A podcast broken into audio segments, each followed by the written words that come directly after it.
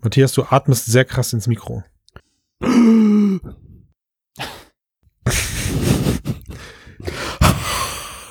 du dich jetzt besser fühlst,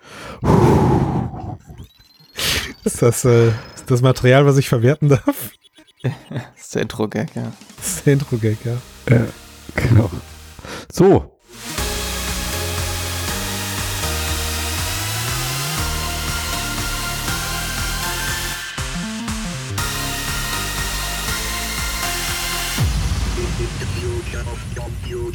Herzlich willkommen zu Mixcast Folge 196, der Podcast über die Zukunft der Computer, VR und KI. Heute mit dabei sind der Christian.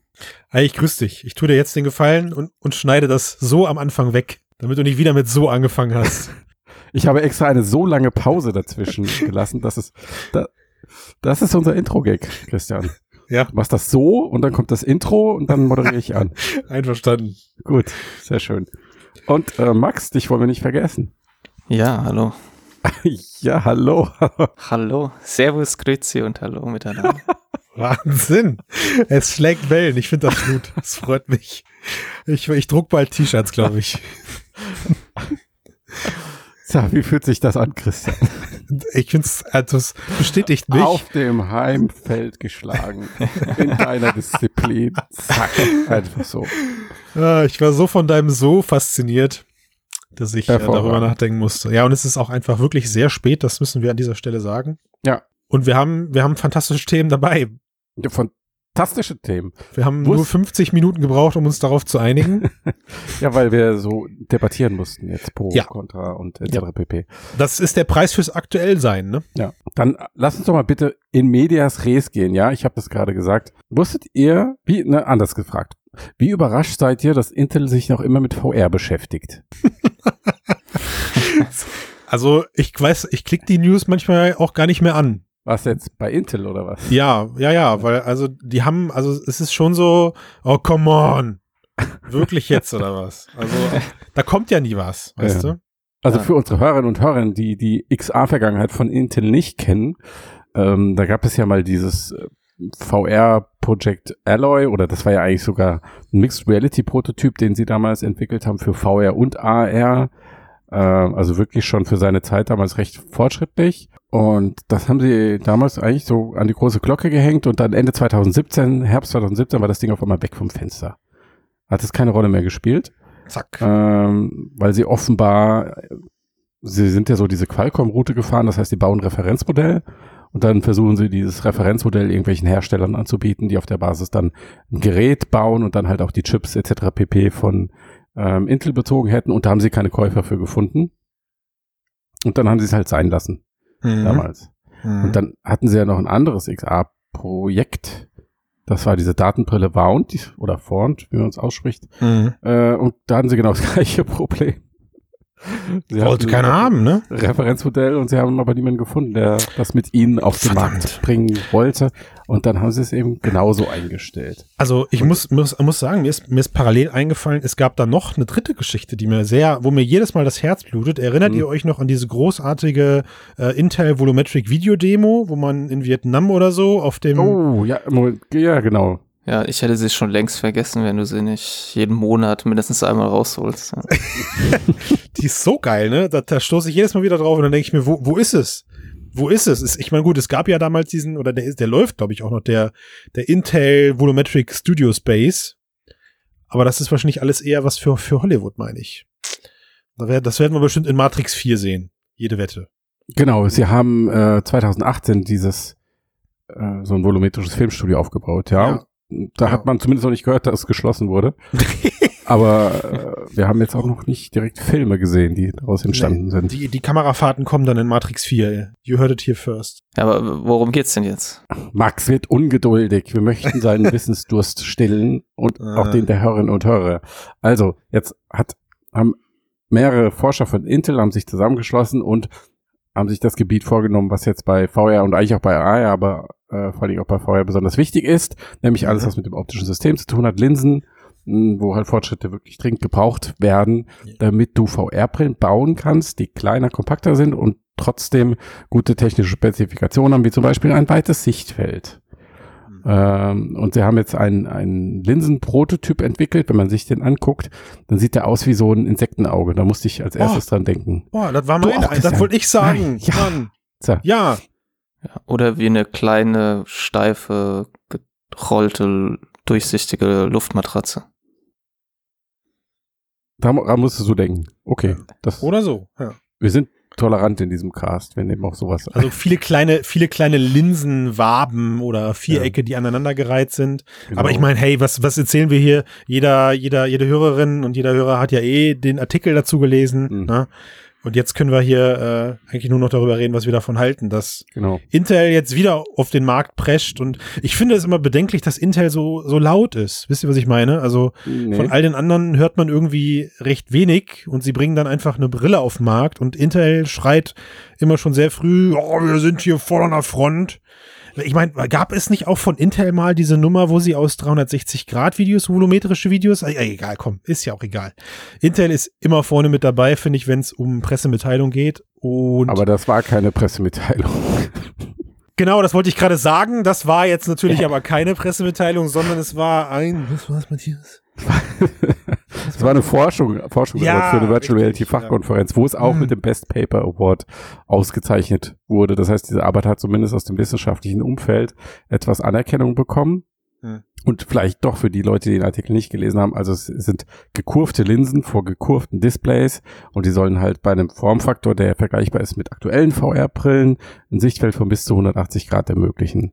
Ja, und sieht dann auch auf einem Bild, wie sie das neben so ein optisches System von Pimax gestellt haben.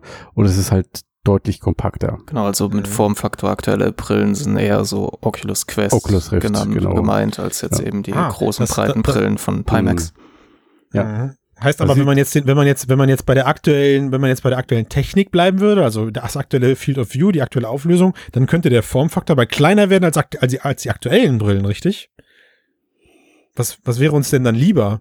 Wollen wir dann lieber Pimax-Niveau auf der Größe einer Quest oder wollen wir Quest-Niveau halb so groß? Mit dieser Intel-Technologie. Boah, da fällt mir was Lustiges ein. Wisst ihr, was ich letztens geträumt habe? Ich habe letztens, ey, ohne Witz gerade, wie ein Flash in meinem Kopf. Ich habe letztens geträumt, dass ich mir eine, eine ganz dünne, kleine VR-Brille zugelegt habe als Prototyp. Und ich habe sie euch, habe sie mir aufgesetzt und habe sie euch gezeigt. Und wisst ihr, was Matthias gesagt hat? Nee. Er hat gesagt, na und hast immer noch einen Gesichtscomputer auf dem Kopf. Ja, Nicht, man kann es dir nicht genug, man kann jetzt geht gar nicht, kriegst den Hals nicht voll. Ja, also du würdest die größere Variante nehmen mit mehr Sichtfeld. Ich glaube schon, ja. Hm, Ich glaube, ich auch. Ähm, aber das Ding ist, dass auch jetzt dieses System, was Intel davor oder was die Intel-Forscher vorgestellt haben, so diese oder uns vor Augen führen, wie problematisch es ist, äh, bei, in diesem Linsenbereich für Innovation zu sorgen, weil letztendlich hat auch das Teil halt einige Probleme. Ich weiß nicht, habt ihr euch das Video angesehen? Mhm. Dieses Demo-Video, da sieht man ja doch recht deutlich diese Übergänge und die Verzerrungen. Ähm, hinzu kommt, dass die Auflösung des Displays ziemlich drastisch reduziert wird. Jetzt bei dem Proto Prototyp waren es um 65 Prozent. Äh, und auch die Forscher sagen dann zwar am Ende, okay, wenn man da jetzt halt genug Geld drauf wirft, dann kriegt man diese Probleme schon irgendwie raus. Ähm, ja, und das ist, das ist, es ist auf der einen Seite der erste wirklich innovative Ansatz, den wir jetzt, an den ich mich erinnern kann, die letzten, weiß ich nicht, anderthalb, zwei Jahre, bestimmt. Wa- Was Also, im Linsenbereich so, so passiert ist, im Bereich optische Systeme. Auf der anderen Seite ist es aber auch wirklich nicht so, dass du sagst, boah, ist das jetzt geil. das Das ist jetzt die jetzt so mega wie Innovation, das haut's nutzbar, ne? raus, sondern das ist eher so, okay, kann das ein bisschen besser, dafür ganz viele andere Sachen schlechter. Hm. Ja. Und ähm, durch diese Linsenform muss auch irgendwie die äh, Ausgabe auf den Displays angepasst werden, Hm. äh, um dafür Klar, zu kompensieren oder ja. klar muss immer. die Render Engine muss es ja berücksichtigen, durch was für Linsen es angesehen wird.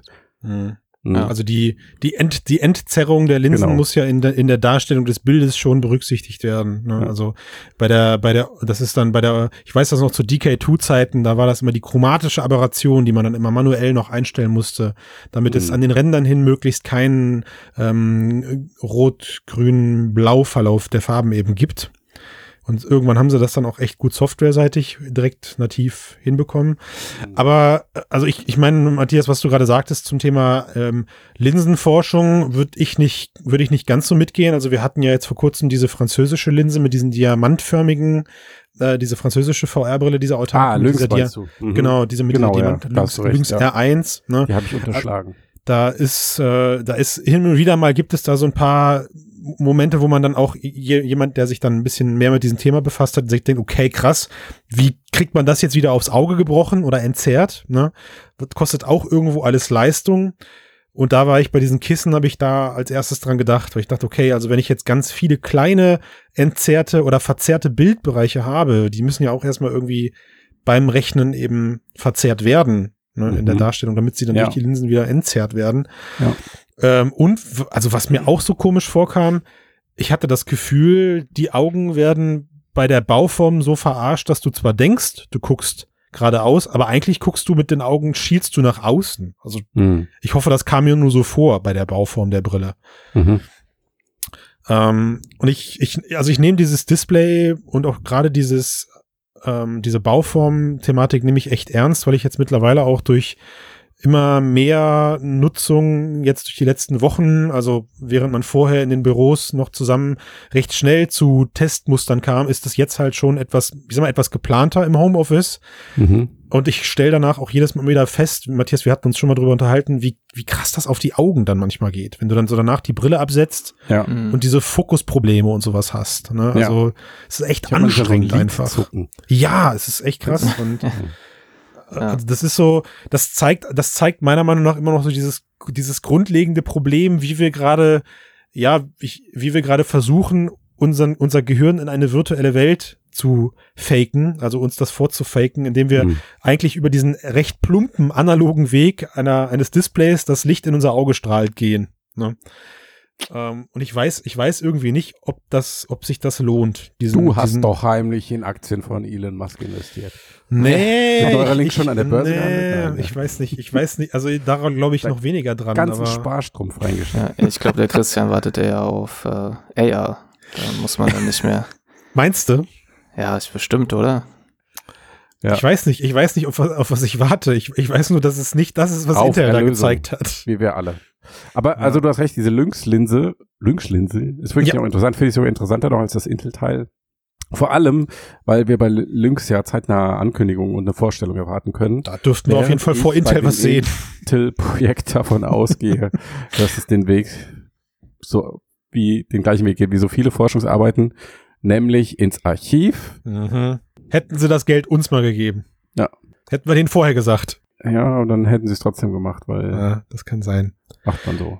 Das kann sein, aber glaubt ihr denn jetzt, glaubt ihr denn jetzt ernsthaft, wir sehen in, sagen wir mal, in der kommenden wirklich großen neuen VR-Generation, also ich rede Hm. jetzt nicht von der Quest Lite oder sowas, glaubt ihr, wir, wir sehen kurzfristig großartig veränderte Linsenaufbauten, ähm, also mehr, mehr vermehrt, die in diese Richtung gehen wie jetzt Lynx, also traut sich da auch ein Facebook, ein, ein, ein HTC dran und bei, bei Valve Kannst du mich das fragen, nachdem Lynx auf den Markt gekommen ist? Weil dann gebe ich dir eine bessere Antwort. Nee, das ist ja, das ist ja fies. Also ich meine, Ich finde es zumindest mal interessant, dass da jetzt jemand ist, der äh, die, diesen Pfad beschreitet und dort wirklich versucht, ähm, mal was anderes zu machen oder sogar behauptet, ähm, eine bessere Lösung gefunden zu haben.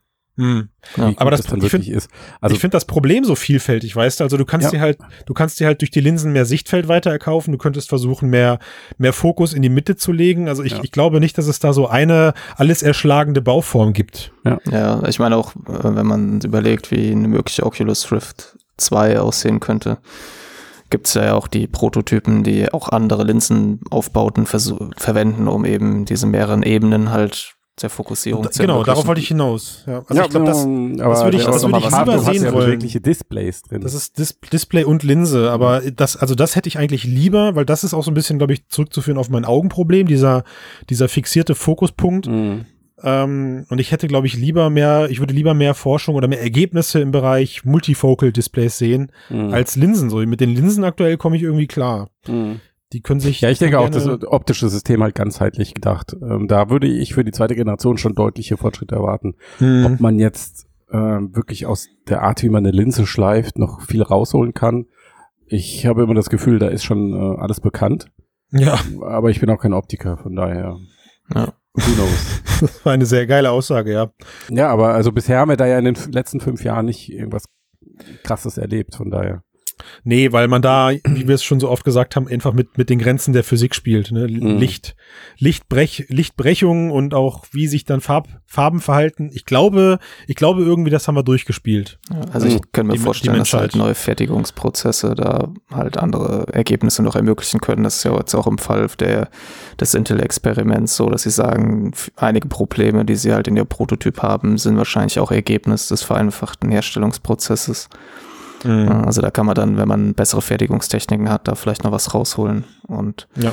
ja, es ist ja auch Künstliche Intelligenz, Max, wird die Lösung Genau, ja, genau. die Einfach. findet Im einfach was Zweifelsfall- aus tausend Jahren Linsenforschung seit dem Mittelalter in neuronales Netz gekippt und dann Hm. ähm, wird sie das perfekte äh, optische Durchsichtglas entwickeln. Plus, äh, und Blockchain, Blockchain-Linsen. Ja, die, die Linsen werden dann in der Blockchain. Block. Blockchain-Linsen bitte, ja.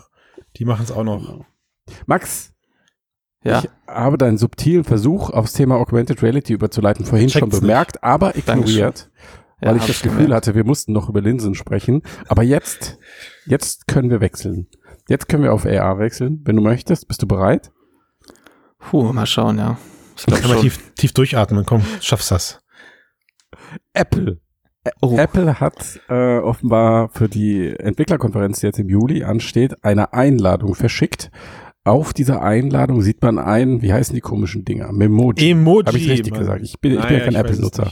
Äh, Ach so, du willst sogar den Apple-Begriff haben. Ist das nicht einfach ein Memoji. Emoji? Können wir nicht Memoji. einfach Mem okay, okay. Memoji. Und eines dieser Memojis trägt eine Art Sonnenbrille und an der Sonnenbrille oben links an der Kante Ja. ist eine kleine rote Eins, die sieht aus wie so ein Notification-Symbol, wie man das aus allen möglichen Apps kennt. Wahnsinn. Er hat das so gut Jetzt- erklärt. Die Frage, kann man das noch irgendwie anders interpretieren, außer dass Apple ganz eindeutig sagt, ja, liebe Entwickler, wir bauen eine AR-Brille. Nein, Kann man nicht, oder? nein, auf keinen Fall. Also Nein. entweder sie spielen halt wirklich irgendwie mit den Gerüchten und den Gefühlen der Menschen, ja, oder sie geben da ein, das bislang mit Abstand eindeutigste Signal, da kommt was. Ich meine, das Bild ist, ist Ja. gar nicht falsch zu verstehen. Du hast eine Brille auf und kriegst demnächst in deiner Brille Notifications. Richtig. Ich finde, da, also mehr ist Apple auch nicht zuzutrauen, was die nächste AR-Brille dann. Du kriegst wirklich nur die Eins an- angezeigt. Du kriegst einen, hast einen Counter, der kann bis fünf zählen. Und es ist, und es vibriert kurz. bisschen. Monochrom. Oder, aber es kann ja auch sein, dass Ja. es, äh, es nicht so ist, dass er die Notifications sieht, sondern sein Gegenüber. ja, der kann, genau, das ist Wer hat eigentlich den Philosophen in den. Cast geholt? Echt? In, in Zeiten von Social Distancing, dass die Leute trotzdem ins Gespräch kommen, Ja. guckt der eine der andere an und sagt, hey, du hast drei Nachrichten, sehe ich an deiner Brille. ja, dann kann man sie ihm vorlesen, Geh mal ans Telefon. Das ist gut. Deine Das Mutter ruft gut. an. Ja, das ist gut. Ach, du lügst doch. Nein, wirklich. Ich sehe es von außen. Da. Oben. Glaub mir doch. Ja, also ich habe lange drüber nachgedacht und ich sehe es wie du, Matthias. Ich glaube nicht, dass das was anderes bedeuten kann. Ich habe Mhm. aber auch versucht, ein bisschen zu recherchieren, wie Apple mit solchen Ankündigungen in der Vergangenheit umgegangen ist. Ja. Und weil ich bin ja, bin ja, ich bin ja nicht der Sven. Der Sven ist ja, der, der Sven fehlt ja immer, wenn es um Apple geht, behaupten wir zumindest immer, aber ich glaube, am Ende hat der genauso viel Plan wie wir auch. Ne? Grüße an dich, Sven. Und ähm, was mich ein bisschen stutzig macht, ist, Apple ist nicht so der, die sind nicht so die, wir zeigen was und kündigen was an, was nicht fertig ist. Firma. Weißt du, was ich meine? Ja. Also, so auch Naja, der ist ja der der Leader-Scanner war ist ja einfach erstmal da. die. Entwicklerkonferenz. Ja, ja, und ja. das, Aber, aber, das heißt, ich könnte mir vorstellen, dass sie halt auf der Entwicklerkonferenz so einen Schwerpunkt machen mit AR hm. und ähm, vielleicht auch immer noch einfach nur Smartphone AR, aber dass sie damit halt schon mal äh, so einen kleinen Wink in ähm, Richtung Zukunft geben wollen. Sagen, okay, liebe Leute, die Gerüchte, die da draußen rumspringen, die sind nicht, die sind nicht haltlos. Man muss ja auch sagen, Okay. dieses Bild war noch von einem Leaker äh, oder ähm, wurde das begleitet, der auch die ähm, Veröffentlichungsdaten vom iPad Pro, vom MacBook Air, iPhone SE im April richtig vorhergesagt hat. ja. Also der offenbar irgendeine Art von Connection haben muss. Und ähm, der ist auch einer, die sagt, okay, es kommen Apple Glasses. Ähm, er bestätigt den Formfaktor, also es wird nicht irgendwie eine schwere Gesichtsmaschine, sondern Mhm. halt das, was man von Apple erwartet, also was, was man im Alltag gut tragen kann. Es hat zu 100 Prozent die Konsumentenzielgruppe. Mhm. Ähm, er bestätigt das mit diesem Betriebssystem Starboard, was ja auch im iOS-Code schon aufgetaucht schon, ist, schon vor Monaten. vorhanden ist, ja, ja. Genauso wie die, Ähm. genauso wie die, die Übertragungsspezifikation, ähm, Ja. die da in dem Rahmen dann eben auch bekannt geworden sind. Also, ja, ja, ich, also ich verstehe, worauf du hinaus willst, aber es würde halt so überhaupt nicht, auch nicht zum Thema passen, wenn sie diese Brille auf diesem Entwickler-Event liegen. Nee, ich glaube auch nicht, dass sie da Oder enthüllt wird. präsentieren oder so, ne? Ich glaube, das ist einfach nur ein Signal Ja. und es wird weiter um AR gehen. Es wird Entwickler-Sessions äh, zum Thema AR geben. Und dann Release irgendwann 2021 frühestens. Ich bin gespannt. Ich bin gespannt. Also ich hoffe, ein, ein Teil in mir wünscht sich, dass ich mich irre und dass Apple einfach uns mal überrascht und da schon mit einem Prototypen rumhantiert und die Leute schon mal testen lässt oder sowas. Aber Ja, aber es ist zumindest nicht. jetzt das erste konkrete Signal. Ich meine, Facebook hat sich ja, Facebook zum Beispiel macht überhaupt kein Geheimnis daraus. Sie haben ja schon vor mehr als einem Jahr gesagt, ja, wir bauen eine AR-Brille und äh, Yep. auch öffentlich gemacht, wie da die Forschungsabteilungen etc. pp. aufgestellt sind, was sie für Ziele haben. Das heißt, die sprechen schon ganz viel über das Produkt, obwohl sie noch gar nicht wissen, wie das Produkt aussehen wird. Mhm. Und Apple hat ja bisher, hat es einfach totgeschwiegen. Beziehungsweise Ja, wollen- Smartphone AR gesprochen. Ja, sie wollen einfach schnell in so eine positive Richtung lenken, nachdem jetzt der Steam VR Support für Mac eingestellt wurde. genau.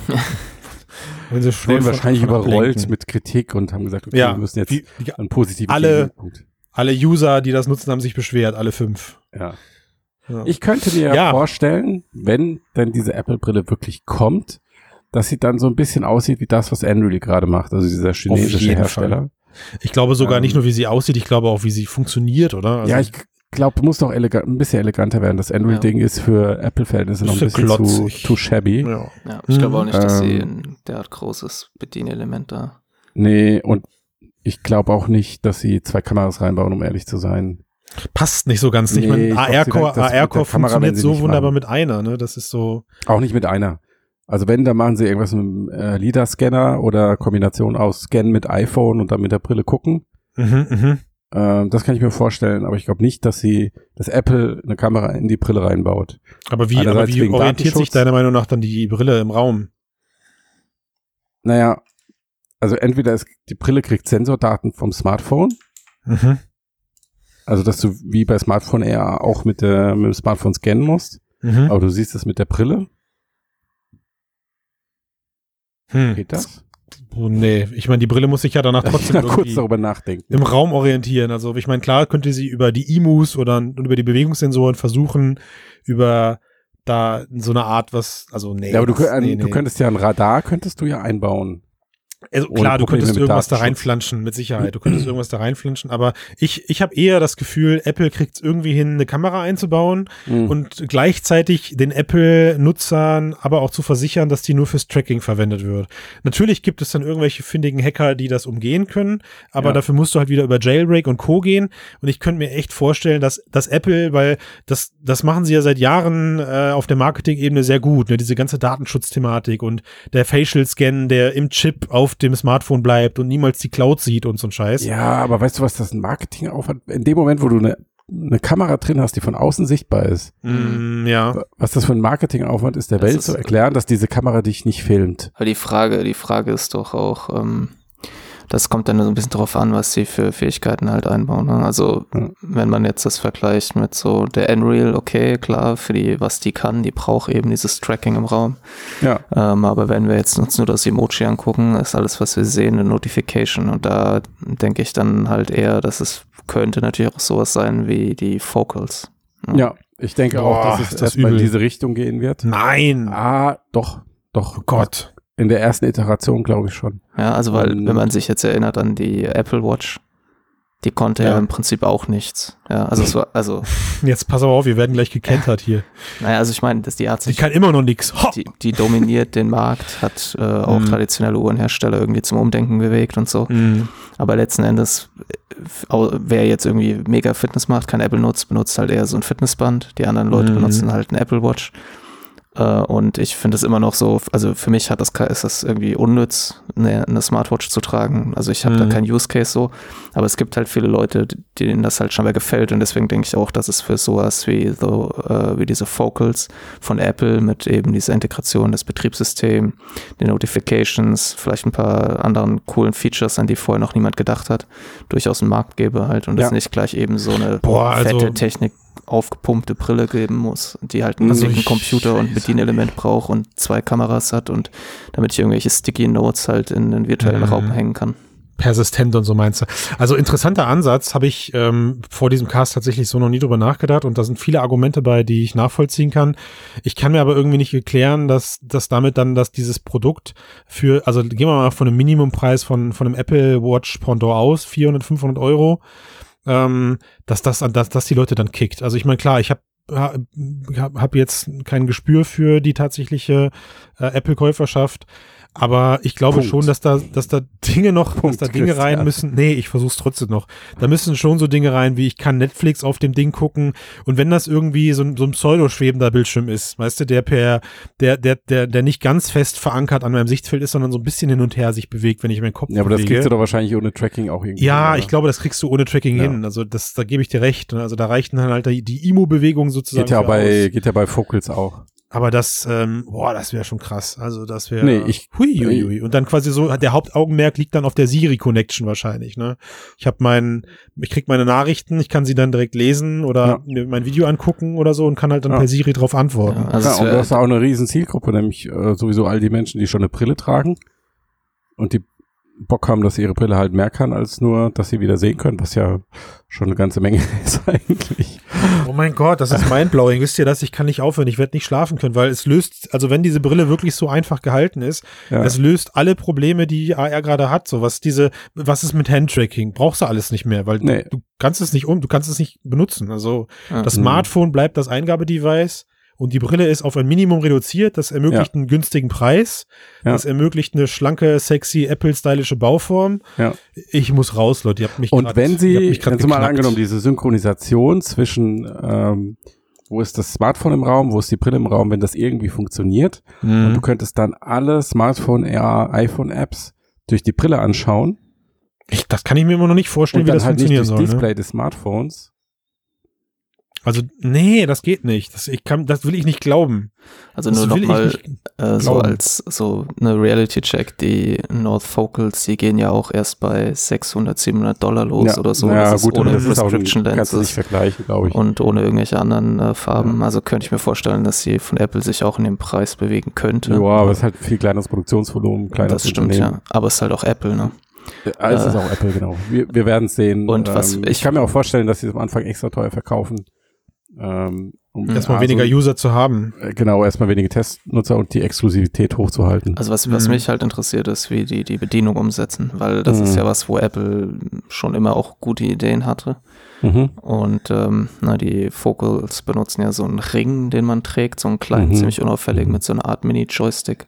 Mhm. Ähm, oder ob die wirklich komplett auf Spracheingabe setzen.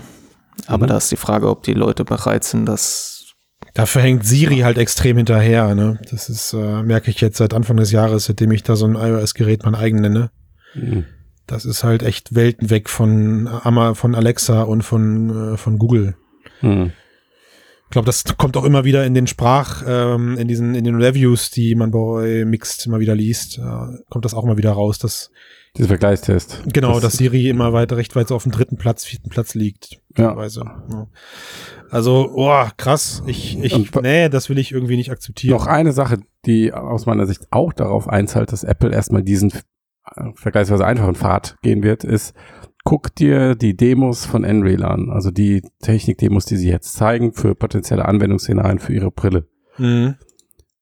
Und an denen siehst du halt einfach, ja, ganz nett, aber irgendwie nix davon kickt so richtig, wo du dir denkst, Mhm. okay, das ist jetzt echt das, das sieht schon richtig ausgereift aus, das hat einen richtigen Nutzen im Alltag, das, das will ich irgendwie benutzen. Also das, das wird, ist alles so Tech-Spielerei, also so ein, weiß ich nicht, dass du irgendwie ein 3D-Modell vom Turnschuh, es wirkt ähm, sehr konstruiert, finde ich, alles. Es wirkt, äh, es ist konstruiert, ja, oder so ein, so ein Spiel, wo du deinen Kopf bewegst, was du jetzt echt nicht brauchst, oder nee. Das sind so alles Sachen für, für Tech-Freaks und für Leute wie uns, die das dann spannend finden, wenn das in der Entwicklung ist und das das erstmal auszuprobieren, aber es ist nicht relevant für den Massenmarkt, so wie es im Moment ist. Aber Notifications angezeigt bekommen. Oh, ja, nee. einfach die Zeit reduzieren oder die Häufigkeit reduzieren, die du dein Smartphone, Smartphone aus der Tasche holen musst. Ah, wieder so ein Argument, was ich gelten lasse. Ja. Ja. Ich denke, so dass, also, ich meine, ich bin ja jetzt kein Experte, aber das wäre so das. Deswegen haben wir dich hier im Cast, Max. Ja, weil wir auch gerne eine Laien Ich benutze einfach möchten. nur Logik. Ich glaube, dass, äh, dass es sehr wahrscheinlich ist, dass es sowas sein wird. Also ich lasse mich gerne überraschen. Aber ja. es hat sich schon sehr oft gezeigt, dass ähm, auch Apple jetzt ja nur ne, halt so mit normal sterblichen Forschern arbeitet und nur normal sterbliche Menschen da mit erdlichen Materials arbeiten und wenn die jetzt nicht irgendwie in den letzten fünf Jahren irgendwas total Verrücktes entwickelt haben, von dem wir nicht wissen, dann werden die halt die gleichen technischen Probleme haben, wenn sie so ein Ding bauen, was irgendwie mehr kann. Du meinst, sie, sie überraschen mit Magic Leap, den Lightfield-Chip. ja. Und dann geht's ab. Reißen den da raus. Du meinst also, du Apple überrascht mit Leichtigkeit, mit Einfachheit beim Releasen der Produkte sozusagen, oder was? Ja, und dann sagen sie, das ist total toll und das hat noch nie jemand gemacht. Ja, also könnte durchaus, ich bin, ich bin geflasht. Äh, ja, ihr habt's geschafft. Ich bin, da war ich nicht darauf vorbereitet, dass sich das Apple-Brillengespräch in die Richtung entwickelt und ich muss sagen, Chapeau, da waren ein paar gute Argumente dabei. Das muss ich nochmal sacken lassen. Ähm, weil mein eigentlicher Plan war ja so ein bisschen auch überzuleiten und zu sagen, das, was wir bei Nreal gerade sehen, ist das, was uns bei Apple erwarten könnte, ähm, auf einem, auf einem ähnlichen ja, du hast es gerade gesagt, Matthias, einfachem Niveau, Techie-Niveau. Also ich würde auch sagen, die, die Unreal-Demos hauen einen gerade nicht vom, hauen einen gerade nicht vom Hocker. Ähm, und sie zeigen halt das, was man irgendwie mit HoloLens und Co. in den letzten vier, fünf Jahren jetzt schon gesehen hat. Das Interessante ist halt der, der sehr schmale Formfaktor und der verhältnismäßig günstiger Preis. Ähm, aber jetzt, ja. jetzt können wir da nicht mehr drauf eingehen. Das ist jetzt vorbei. Das ist jetzt verpufft. Was? Ja, ich trau mich das jetzt, haben wir doch alles gesagt. Ich traue mich jetzt nicht mehr über Unreal zu sprechen. Nein. Gut. Echt? Dann lasst uns über Demokratie sprechen. Oh, ich bin ja kein Experte, aber. Nein, wie komme ich darauf? Und zwar gab es einen sehr, gibt, oder gibt, den gibt es ja immer noch, einen sehr interessanten ähm, Podcast mit dem Chefwissenschaftler von OpenAI, der nennt sich, sage ich es richtig, Elias Satzkever. Der unterhält sich mit Lex Friedman, das ist ähm, ebenfalls ein KI-Forscher und jetzt halt Podcaster, die beiden sprechen, die plaudern so ein bisschen aus dem Nähkästchen ähm, rund eine Stunde lang, kann man sich bei YouTube angucken, ist wirklich für Leute, die sich für das Thema interessieren, sehr empfehlenswert. Und am Ende des Interviews stellt Friedman eine interessante Frage, wie ich finde. Nämlich mal rein hypothetisch angenommen, wir hätten so etwas wie eine generelle künstliche Intelligenz, würde entwickelt von Satzgeber oder von OpenAI. Also eine KI, die ähm, wirklich ein großes Ausmaß an Kontrolle und Macht ausüben könnte, weil sie so potent ist in ihren Entscheidungen und so allwissend. Ähm, wie würde er damit umgehen? Und dann könnte, würde er diese Kontrolle abgeben oder ähm, was, was, was, was würde er tun? Und über seine Antwort ähm, würde ich gerne mal kurz mit euch sprechen. Mhm, mh. Max und Christian. Ja. ja. Weil er sagt, er hofft, dass diese generelle künstliche Intelligenz demokratische Prozesse auf die nächste Stufe bringen würde. Im Prinzip sagt er erstmal, dass er hofft, dass er nie in diese Situation gerät das für eine schreckliche ja. Vorstellung ist, überhaupt Was, ja. Dass er die generelle künstliche Intelligenz entwickelt. Nicht unbedingt, sondern dass er davor steht und jetzt sich entscheiden muss, was macht er damit, weil er auf einmal so ein Gerät hat, mit dem er zum Beispiel Kontrolle über den Finanzmarkt übernehmen könnte und so weiter und so fort. Und ähm, er sagt, für ihn wäre es eigentlich eine triviale Entscheidung, diese Macht abzugeben. Aber es mhm. ist natürlich immer eine andere Sache, wenn man das dann wirklich soweit ist. Aber er ist schon relativ überzeugt davon, weil er, wie gesagt, er hofft, dass es demokratische Prozesse auf die nächste Stufe bringt und ähm, er, bleib, er bleibt da nicht so schwammig, sondern er sagt, man solle sich das so ein bisschen vorstellen wie ein Unternehmen, wo die Vorstandsmitglieder die Menschheit sind.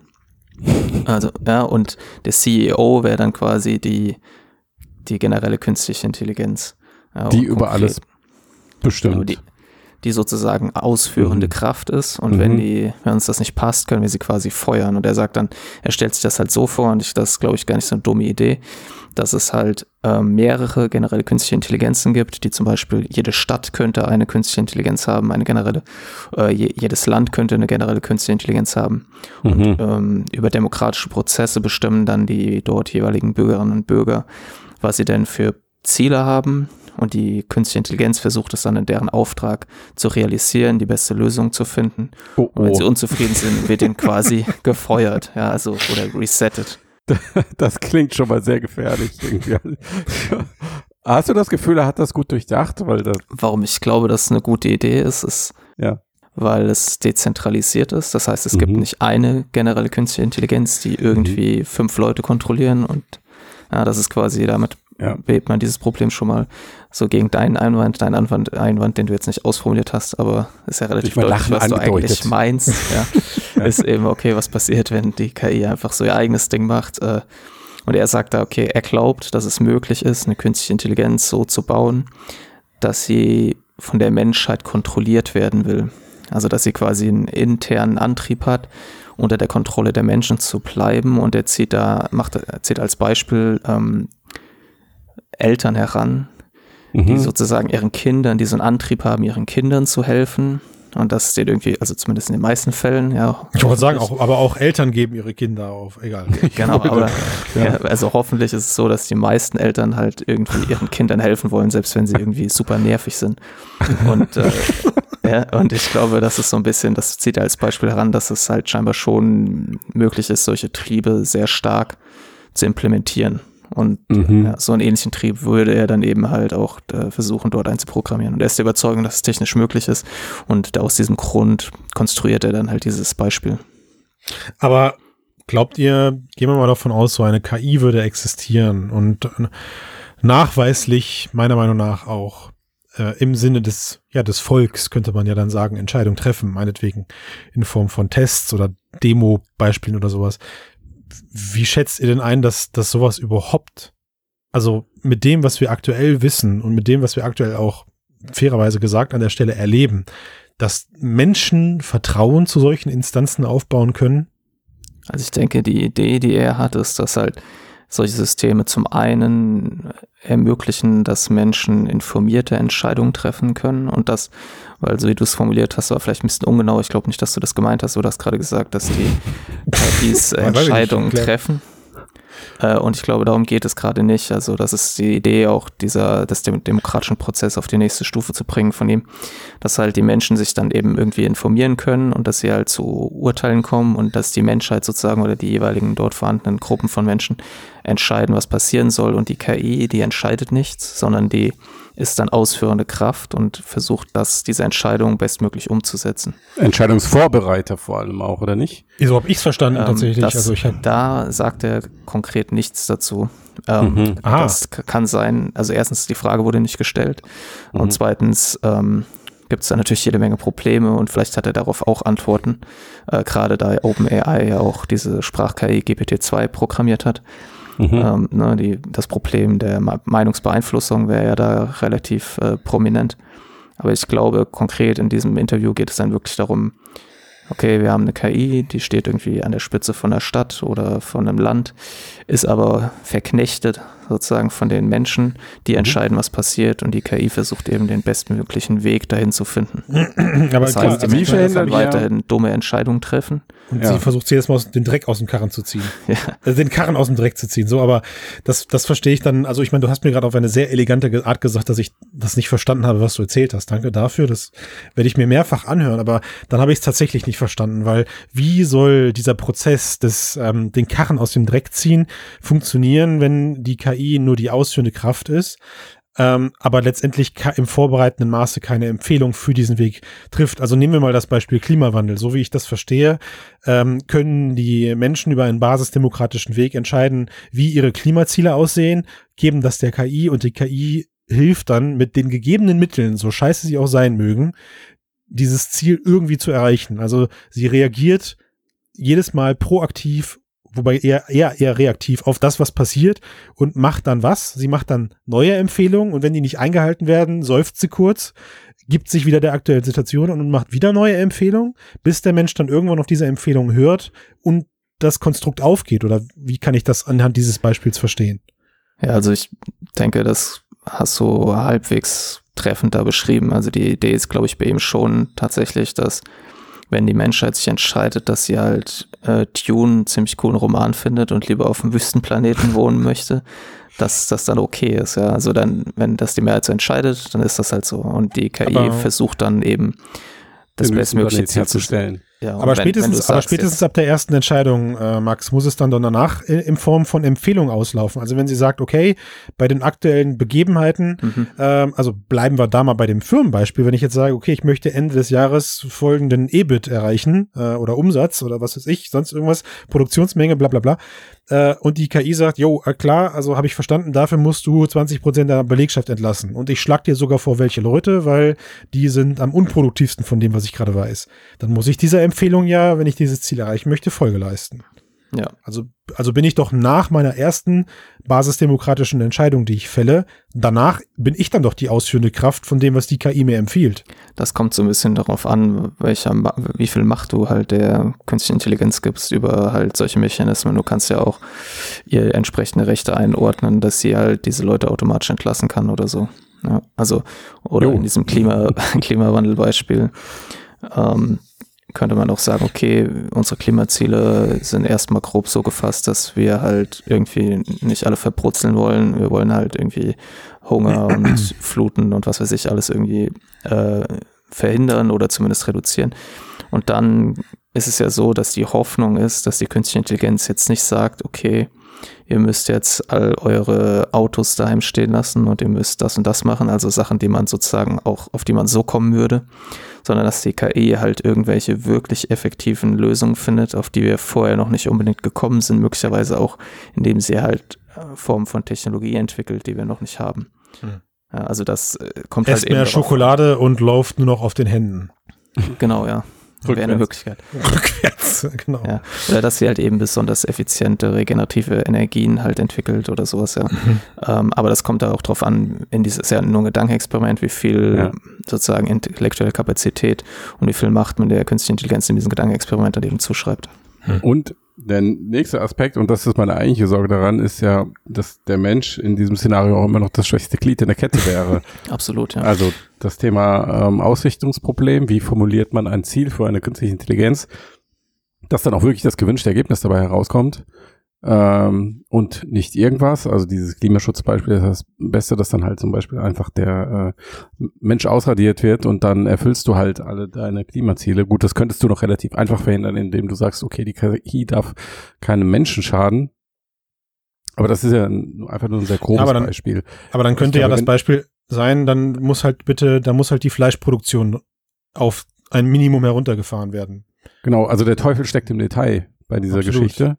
Ja. Ähm, ja, und da, da, da ist dann halt die Frage, kann, kann das wirklich demokratisch gesteuert werden oder braucht es dafür einfach Experten, die das ganz genau verstehen und entsprechend präzise aufschreiben können? Oder sind die dann nochmal dazwischen geschaltet? Gibt es sozusagen KI-Flüsterer, die dann demokratische Impulse aufnehmen und die dann übersetzen? Hm. Ähm, Was ist, wenn die gekauft Sachen? sind, Matthias? Was ist, wenn die gekauft ja, sind? Ja, also es ist schon, also ich glaube, dass ähm, man da halt auch so ein bisschen unterscheiden muss, wie gesagt, welches Konzept man von generell künstlicher Intelligenz anwendet. Wenn man jetzt wirklich sagt, mhm. das ist was, was halt ein genuines Verständnis hat und das halt mhm. einen intrinsischen Antrieb hat, ähm, den Menschen irgendwie zu dienen und denen halt hilfreich zu sein, mhm. ähm, kann man Ohne, das vielleicht schon so konstruieren, muss. ja, oder auch mit Bewusstsein, je nachdem, mhm. kann man das halt wahrscheinlich schon so konstruieren, dass es diese Probleme nicht unbedingt gibt. Ich glaube, die größere Gefahr ist halt eben die, auf die ja auch kurz dann eben im Podcast angesprochen, äh, also drauf, die drauf kommen, wie das jetzt ist, wenn das halt eben nicht so ein idealistischer Sutzgeber ist, der halt diese KI halt programmiert und in diesem Raum dann steht, wenn die angeschaltet wird. Ja. Und äh, weil das ist ja eigentlich die große Gefahr, dass dann halt irgendeine halt böse Firma. Ja, ja, oder irgendjemand, der halt ja. einfach Patriot ist, ja, und der dann sagt, ja, das ist jetzt endlich das, womit wir unser Land halt schützen können und ja. deswegen endlich. werde ich das jetzt nicht irgendwie zur Verfügung stellen. Das wäre mein anderer Gedanke, nämlich wie verhindert man dann, dass Menschen, wenn es viele dieser dezentralen KIs gibt, dass Menschen ihre KIs gegeneinander aufhetzen? Ja, wird passieren und ich meine, am Ende, Ihr habt es hier zuerst gehört. Der Experte, ja. Ist ja- Es wird passieren. Leute, nein, also es ist doch jetzt schon so. macht den Podcast aus, legt euch ins Bett. Die Sache ist gelaufen. Ich meinte, ich meinte doch, ich meinte, ich wollte ja noch zu Ende reden und sagen, das ist doch irgendwie jetzt schon so, nur dass man nicht unbedingt wahrnimmt, dass das eine zentrale basisdemokratische KI pro Stadt ist, sondern ist halt einfach mehrere kleinere analytische Funktionen, mehrere KIs von mir aus sind äh, und das Sprachorgan dieser Entscheidung halt teilweise dann eher jetzt momentane Politiker sind, aber Hm. Irgendwo ist das doch jetzt schon so, dass unterschiedliche Analysen, ob sie jetzt durchgeführt wurden von Computern oder Menschen oder beides, aber wir erleben es auch da wieder in der aktuellen Situation einfach blendend, dass es unterschiedliche Meinungen gibt bei teilweise nicht mehr als, keine Ahnung, 10.000 Kilometer Luftlinie zwischen diesen äh, Ländern, die diese Entscheidung treffen, ja, oder mehr. Also das ist ja, da muss man gar nicht, finde ich, groß drüber philosophieren, ja. sondern Ja, die Frage, es ist leider irgendwie gerade schon die Wahrheit. Also klar, das, äh, ich meine, ich glaube auch nicht, dass Sutzgeber jetzt jemand ist, der glaubt, dass halt die Welt aus rosa Elefanten besteht und niemand irgendwie mit jemand anderen halt konkurriert, auch gerade im internationalen, ähm, also ich meine, er äh, wohnt halt in Amerika und ist KI-Forscher und der steht im Austausch mit anderen KI-Forschern und ist insofern natürlich schon Idealist auch, der halt irgendwie für einen offenen Austausch von Wissen steht. Aber auch OpenAI hat das ja mit seinem GPT-2-Release so gemacht, dass sie das nur so teilweise veröffentlicht haben und auch dort im Austausch mit anderen Unternehmen standen, ähm, wie sie halt damit umgehen und was die dazu meinen. Und er spricht im Podcast auch über Vertrauen ja, und ob man das aufbauen kann, gerade in so einem Bereich, weil das ja auch jetzt unabhängig davon, ob man so eine GKI baut, man mit KI ja auch schon Geld verdienen kann. Und dann ist die Frage, hey, wenn ich denen jetzt mein Modell gebe, damit die mal drüber schauen, was sie davon halten, ob die es nicht einfach kopieren. Und insofern glaube ich, er ist schon Idealist, insofern als dass er hofft, dass es ähm, tatsächlich einen demokratischen Prozess verstärken kann. Ähm, aber ich glaube, er würde auch sagen, dass es natürlich die Gefahr gibt, dass das missbraucht wird und dass es auch Fälle, solche Fälle geben wird. Und die Frage ist dann natürlich, wie man damit umgeht. Und da gibt es zwei, denke ich, zwei Hauptdenkschulen. Die einen sind, die sind halt die, die sagen, wir müssen das deshalb komplett abgeschlossen halt, also einmal aus Sicherheit, damit die KI uns nicht ausradiert, aber auch damit nicht jeder Zugriff drauf hat und dann das halt als eine Art Superwaffe zu betrachten. Ja, dann kann man sagen, wir müssen jeder, jedes Land versucht das irgendwie heimlich zu entwickeln, damit die anderen bloß nicht mitkriegen, was die haben, damit kein Wettrüsten entsteht. Das ist ein Argument, das zum Beispiel der Philosoph Nick Bostrom ent, äh, gibt. Oder die andere Denkrichtung wäre jetzt sowas wie der Gründer von SingularityNet, der Ben Goertzel, versucht, der sagt, ähm, diese so eine generelle künstliche Intelligenz muss sich direkt schon Open Source entwickeln und es muss jeder Zugriff darauf haben. Ja, das wäre dann quasi die eine Variante, es haben nur gewisse Staaten darauf Zugriff und es wird im Geheimen und isoliert entwickelt. Oder alle haben direkt darauf Zugriff und dann hast du halt ein paar, äh, ja, ein paar schlechte Menschen, die irgendwie das zu ihrem Vorteil einsetzen oder ganz viele haben auch Zugriff darauf und dann hoffen wir einfach, dass sich das irgendwie ausgleicht. Ja, oder das bringt uns ja wieder zu dem Punkt, wo wir sagen, wir brauchen eine komplette KI-Überwachung, Mhm. So wie in 1984, damit dann diese wenigen schlechten Menschen von der KI sofort aufgedeckt werden Zack. und nicht durch eine einzelne Handlung die komplette Menschheit auslöschen können. Ich finde, das klingt toll. Egal wie wir das machen, ähm, Die werden dann direkt vom Spot Mini-Roboter abgeholt. Abgeholt. Hört, hört. abgeholt, ja. Abgehört. Abgeholt, ja. Begleitet. Ich sag, ich sag, diese KI-Geschichten, wenn es sie im, im demokratischen Bereich gibt, sind sie nur die neutrale Person, auf die man am Ende den schwarzen Peter schieben kann, wenn Dinge nicht funktionieren. Die KI ist schuld. Und dann stehst du da. Toll. Und jetzt? Machst du nichts. dann würde ich sagen, würde die KI in der aktuellen Rolle Bill Gates ablösen. Und das wäre ja auch schon. Gut, also jetzt wird mir der Podcast doch zu heiß an der Stelle. Ja, ich glaube, die KI würde euch beide jetzt auch ins Bett schicken. So ins Bett begleiten, meinst du? Aus. Begleiten. Ja. Freundlich Begleiten. uns zudecken. Sie werden in Kürze von ihrem persönlichen Spot Mini abgeholt. Hm. Stell dir mal vor, du schläfst, wachst auf und neben dir liegt so ein Ding im Bett. Das ist ja, ne? die Videos sind ja immer nur deswegen so toll, weil sie auf stumm geschaltet werden und da tolle Upbeat-Musik beiläuft, aber man hört nicht, was für einen Lärm diese, beunruhigenden Lärm die Dinger machen. Das stimmt nicht. Ich finde seine Geräusche super. Ja, In diesem Sinne, liebe Hörerinnen und Hörer, wenn Ich find Ihnen, euch äh, super.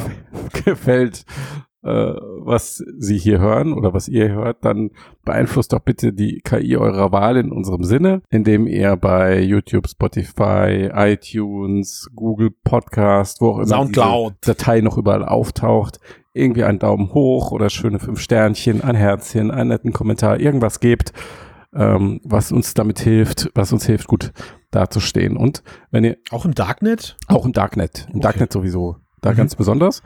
Und ähm, wenn ihr wollt, könnt ihr auch ein äh, Steady-Abo abschließen, um uns zu unterstützen. Und als Bonus sozusagen bekommt ihr damit auch werbefreien Zugang zu unserer Webseite plus vollen Zugriff auf das Archiv.